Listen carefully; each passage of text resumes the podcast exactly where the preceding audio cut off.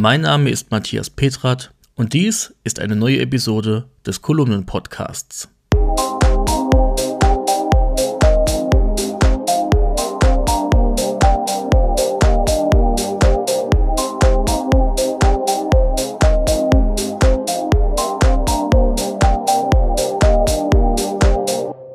Dieser Podcast kommt mit freundlicher Unterstützung der Firma Delta Dor Rademacher GmbH aus Riede im Münsterland. Delta Dor Rademacher GmbH ist ein Smart Home Hersteller, der für innovative Produkte und einfache Bedienung steht. Über dessen Smart Home System HomePilot lassen sich Rollläden, die Heizung, elektrische Geräte, Licht oder auch das Garagentor steuern. Die clevere Hausautomation kann nach und nach erweitert werden und lässt sich zum Beispiel auch über Alexa, Google Assistant und über Siri Kurzbefehle steuern. Mehr dazu findet ihr in der Episodenbeschreibung. Und jetzt fangen wir an. Der Mac wird 40 Jahre alt. Kaum eine Hardware ist so facettenreich, wie es der Mac ist. Der einstige Macintosh aus 1984 wird 40 Jahre alt und damit ist er einen Tick älter als ich, der erst 1987 in diese Welt stolperte. Leider war ich nicht vom Beginn an bei Mac mit dabei und umso interessanter ist es daher, diese Geschichte etwas aufzurollen und zu betrachten. Denn auch ihr seid sicherlich nicht alle dabei gewesen. Was hat sich in 40 Jahren Mac getan und wo könnte die Reise mit ihm noch hingehen? 1984 liegt schon einige Jahre zurück. Es war eine Zeit, in der große und klobige Computer mit Eingabezeile den Markt beherrschten und in dem vor allem IBM der große Mitspieler war. Apple war als Firma gerade einmal acht Jahre, Steve Jobs 29 Jahre und Steve Wozniak 34 Jahre alt. Zwei junge Männer bastelten zuvor etliche Jahre in einer Garage herum, bis es 1984 zu einer der größten und markantesten Produktveröffentlichungen der Geschichte kam. Steve Jobs zog am 24. Januar 1984 einen Computer an einem Tragegriff aus einer Kiste im Flint-Sender in Cupertino. 2600 Personen schauten live zu, als er damit eine neue Ära des persönlichen Computermarktes ins Leben rief. Der Macintosh war ein Computer in einer neuen Art von Gehäuse. Er orientierte sich an den grauen Kisten von IBM und hob sich doch durch sein Aussehen direkt davon ab. Er machte Lust zur Benutzung, vor allem daher, weil er auf eine leicht verständliche Bedienung setzte. Seine grafische Oberfläche war komplett neu und machte Pixel erstmals anfassbar. Ab diesem Zeitpunkt war auch klar, dass Computer künftig nur noch so funktionieren würden. Und auch die Maus war als Bedienelement komplett neu. Bis heute benutzen wir eine Maus ganz selbstverständlich, aber 1984 war dies eine Weltneuheit und auch eine kleine Revolution der Computerbedienung zugleich. Diese neue Art von Computer erreichte Nutzerinnen, welche mit Computern eher skeptisch umgingen und denen man somit das Arbeiten und Agieren mit einem Computer leichter machte. Der Macintosh holte die Nutzerinnen ab, die keine Nerds waren und nicht unzählige Stunden zur Bedienung eines Computers über eine Kommandozeile absolvieren wollten. Der Macintosh erklärte sich fast von allein. Auch stellte er sich 1984 über eine Sprachausgabe selbst vor und seine ersten Worte waren Hello. Daher zierte dieses Wort als Schriftzug alle Reklamen zum Macintosh. Apple wiederholte dies viele Jahre später mit dem ersten iMac, der ein Hello Again zierte und der ebenfalls ein neuer Start einer Computerära war. Der Macintosh war erstmals ein portabler Computer. Theoretisch konnte man ihn einfach einpacken, mitnehmen und an einem anderen Ort arbeiten. Ist man ehrlich, lieferte Apple schon 1983 den ersten Computer mit grafischer Oberfläche und Mausbedienung ab. Allerdings war der Apple Lisa viel zu teuer und auch sein Design nicht so ansprechend, wie es der Macintosh 1984 aufzeigte.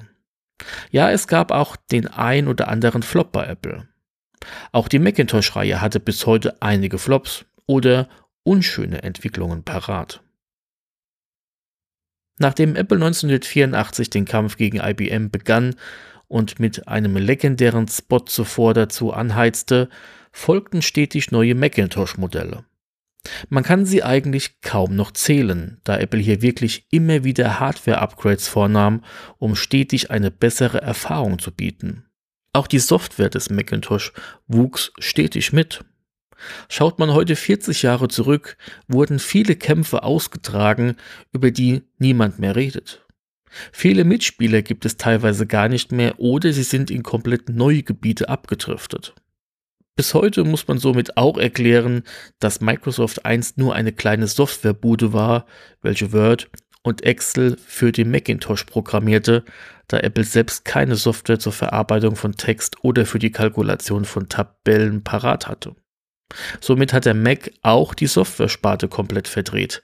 Bis heute noch. Der Macintosh zündete im Jahr 1984 die Fackel eines Staffellaufs, der bis heute läuft. Der letzte Macintosh erschien 1996, der Macintosh LC 580. Der Macintosh wandelte grundsätzlich immer als ein All-in-One-Gerät herum. Auch der spätere iMac ab 1998 lehnte sich an diese Denkweise. Nicht zu vergessen der iMac, welcher eine Art iMac für Schulen war und daher eine etwas andere Namensgebung erhielt. Prinzipiell kann man den iMac bis heute als den Erben des ersten Macintosh aus 1984 betrachten. Der Macintosh wurde stetig größer, dünner und vor allem schneller. Der Fokus lag immer auf dem Display und die Eingabeart durch Tastatur und Maus. 40 Jahre hinweg. Bis heute ein Konzept, das ich jeden Tag nutze. Daneben wandelte der Macintosh sein Wesen in eine portable Richtung. Ab 1989 änderte der einstige Macintosh-Gedanke sein Wesen zum Notebook und nannte sich Macintosh PowerBook. Bis heute kann man diesen Start als den Start des MacBooks betrachten, was wir heute gerne nutzen. Der Macintosh vollzog 1996 und 1997 daher einen Weg in zwei Richtungen und wollte damit das stationäre, aber auch mobile Arbeitsgebiet gleichermaßen bedienen. Schaut man sich diesen Weg heute an, scheint dies eine der besten Entscheidungen seitens Apple gewesen zu sein. Und doch wanderte der Macintosh auch in die Schiene der Pro-Nutzer ab. Nicht, dass Apple nicht schon zuvor Macintosh-Modelle mit mehr Leistung anbot und diese auch mit dem Zusatz Power schmückte, doch 2005 und 2006 wollte Apple mehr in die Welt von Windows vordringen. Der Mac Mini und der Mac Pro waren stationäre Computer, welche für den Einsteiger, Umsteiger, aber auch für den Pro-Anwender gleichermaßen verfügbar waren. Man musste nur sein Display mitbringen und konnte dann loslegen.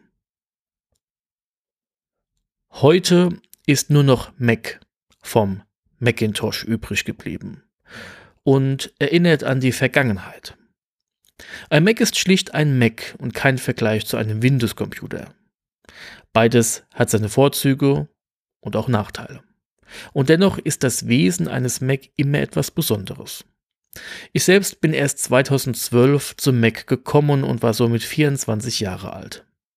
Ich bin nicht in die Welt des Mac geboren worden, als er seinen Auftakt hatte. Für mich war der iPod mein Start in die Apple-Welt. Das iPhone und das iPad folgten danach. Somit bin ich erst vor zwölf Jahren von Windows zum Mac gewechselt. Der Mac war somit der letzte Baustein für mich, um das Puzzle zu vollenden. Hätte ich damals mehr vom Mac gewusst, wäre ich wahrscheinlich schon viel früher in diese Richtung abgebogen. Allerdings war Windows in meinem damaligen Umfeld immer dominant und daher immer der erste Weg, wie man einen Heimcomputer nutzte. Heute möchte ich nicht mehr freiwillig zu Windows zurück. Gerade das Arbeiten an einem iMac ist jeden Tag eine sehr entspannte Arbeitsweise. Der Mac hat in 40 Jahren sehr viel geleistet. Allein auf historischer Linie schon. Er hat den Markt aufgemischt und neue Herausforderungen geschaffen. Allein dadurch konnte er sich selbst immer verbessern und auch an die jeweilige Zeit anpassen. Er legte den Grundstein für jegliches Mac-Modell, welches wir heute nutzen. Egal, ob dieses immer auf einem Schreibtisch steht oder mitgenommen, aufgeklappt und zugeklappt wird. Der Grundgedanke, dass ein Computer sich selbst erklären soll, hat bis heute Bestand. Der Mac wird 40 Jahre alt. Happy Birthday. Mich würde interessieren, wann seid ihr zum Mac gekommen? Und was war euer erstes Mac-Modell?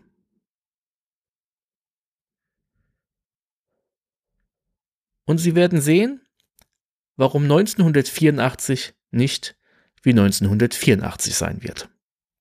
Das ist ein Zitat aus dem Apple Macintosh Spot aus 1984.